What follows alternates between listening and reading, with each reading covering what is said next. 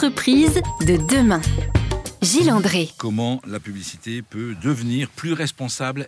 Assa El Hadari nous explique que non seulement les étudiants qui l'accompagnent, qu'il forme, s'y préparent et qu'il y a des méthodes que l'on peut d'ailleurs trouver dans son dernier livre Communication et marketing responsable.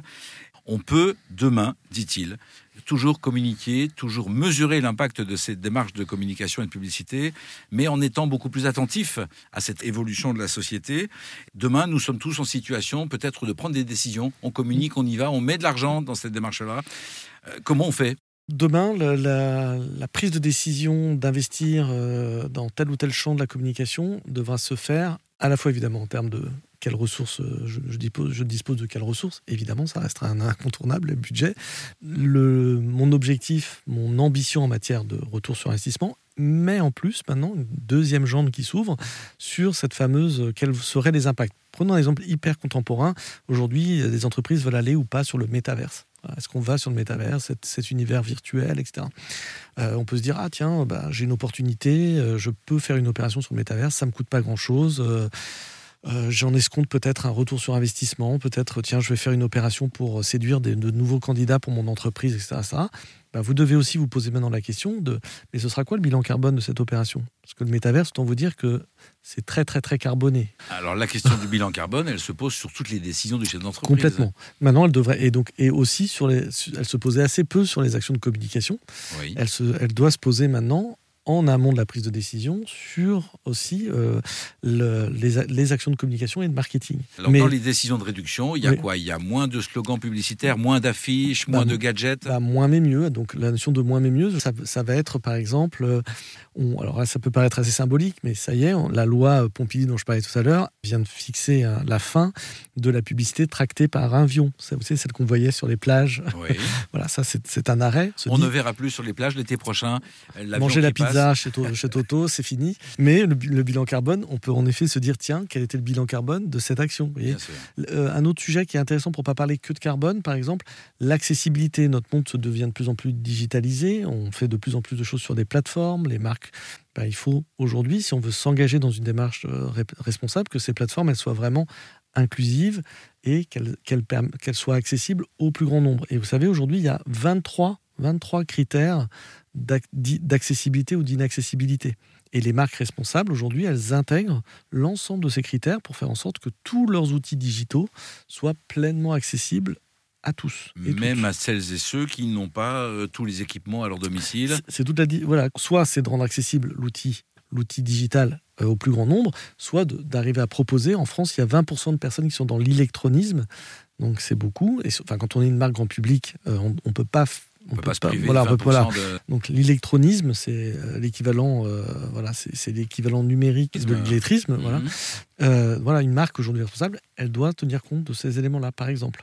Les différents exemples que vous nous indiquez font comprendre, un, qu'il y a déjà des actions concrètes engagées au niveau gouvernemental et au niveau des agences, au niveau des gens avec agences, qui vous travaillez, des marques, bien sûr. entre ce que vous faites aujourd'hui et ce monde idéal où vraiment tout sera bien mesuré, calibré, où on, on aura bien réduit et où on pensera Il va se passer quoi? 3 ans, 5 ans, 20 ans? Vous avez une idée mm, En tout cas, là, on va très vite. On va vraiment vite. On... C'est le secteur tout entier qui vraiment s'y met. Là, je vois plus beaucoup de brebis galeuses. Hein. Je vois plus beaucoup. Euh, euh, certaines n'y vont pas forcément pour des bonnes raisons.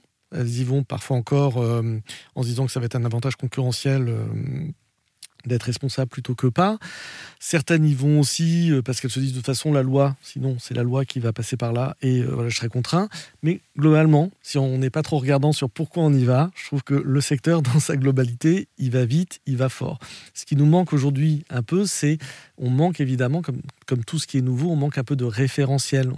je ne sais pas vous dire aujourd'hui euh, ce que devrait être un bilan carbone d'une bonne campagne. C'est parce qu'on n'a pas encore assez de données, donc on ne peut pas faire des moyennes, on ne peut pas faire des comparaisons, on ne peut pas faire beaucoup de choses.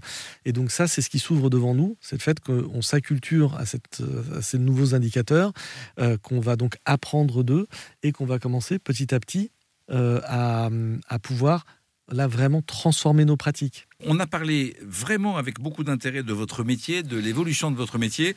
Peu de vous, il nous reste quelques minutes. Je vais vous poser quelques questions indiscrètes de manière à bien connaître vous, Asael Adari himself. À tout de suite. L'entreprise de demain. Gilles André. Nous retrouvons Assa El Hadari pour cette dernière séquence. On n'a pas les questions avant. Eh bien non. Et non. Et moi, je, je ne sais pas encore toutes les questions que je vais vous poser d'ailleurs. Vous êtes venu répondre à nos questions sur RZN Radio. Merci beaucoup, El Hadari. Euh, C'est que vous êtes sensible à cette dimension positive de notre radio et à sa contribution à ce que les Français vivent, euh, vivent heureux. Alors, vous, qu'est-ce qui vous rend heureux le matin quand vous levez? Je pourrais dire évidemment euh, l'avenir de mes deux de mes deux enfants parce que c'est quand même. euh, je, vois qu'il y a, a d'ailleurs dans, les chiffres, on voit que les chiffres de natalité en France euh, baissent de manière assez significative. Donc je pense qu'il y a un vrai vrai enjeu à, regarder les générations futures pour qu'on ait encore envie d'avoir des enfants, de les élever.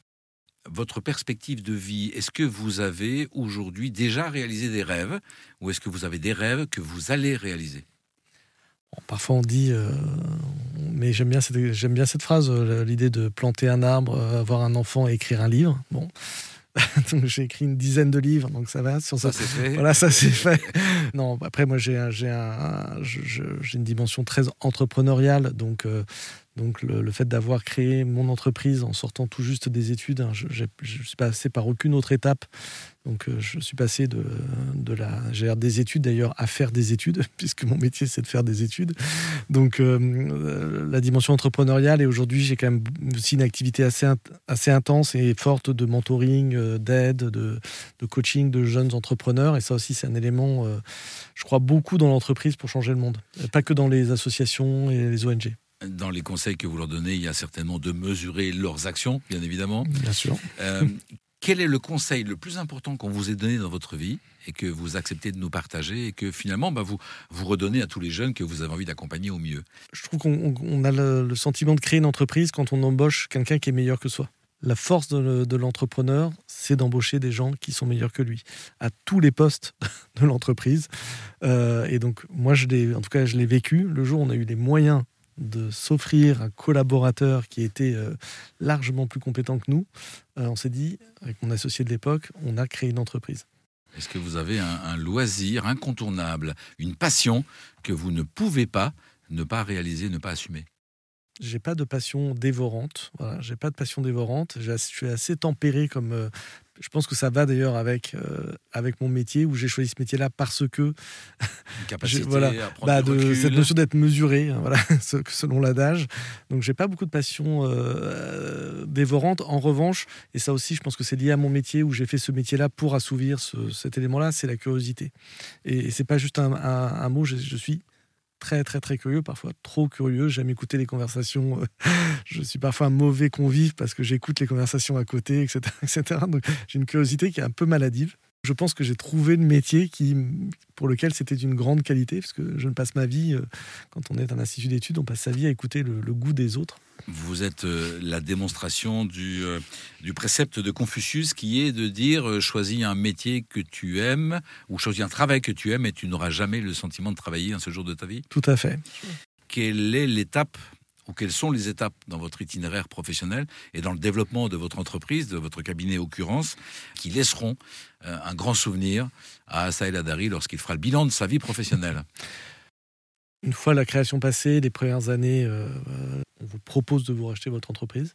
Donc à un moment donné, cette notion de, de, réalisation euh, de pa- patrimoniale, on va dire ça comme ça, de, de- de rejoindre un plus grand groupe, donc d'avoir réussi à séduire, pour moi, ce qui, ce qui se fait de mieux dans, dans le secteur des études, à savoir le, le groupe IFOP, c'était une, une immense, euh, une, une immense euh, reconnaissance. ouais, une reconnaissance indéniablement de, de ces plus de 25 ans passés.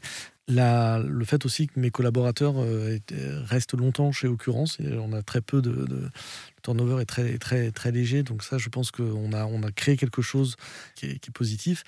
Euh, et puis après, quand même, dans, dans tout ce qu'on a fait chez Occurrence, le petit comptage des manifestations, même si c'est pas c'est presque c'est pas c'est pas vraiment une, un produit d'ailleurs qui est vendu, hein, mais ce- cet élément-là est quand même un élément d'héritage, euh, vraiment avoir euh, avoir enfin ré- résolu. C'est un peu comme euh, résoudre une équation pour un mathématicien, je pense, d'avoir craqué quelque chose sur lequel on, voilà, on s'étripait depuis 100 ans.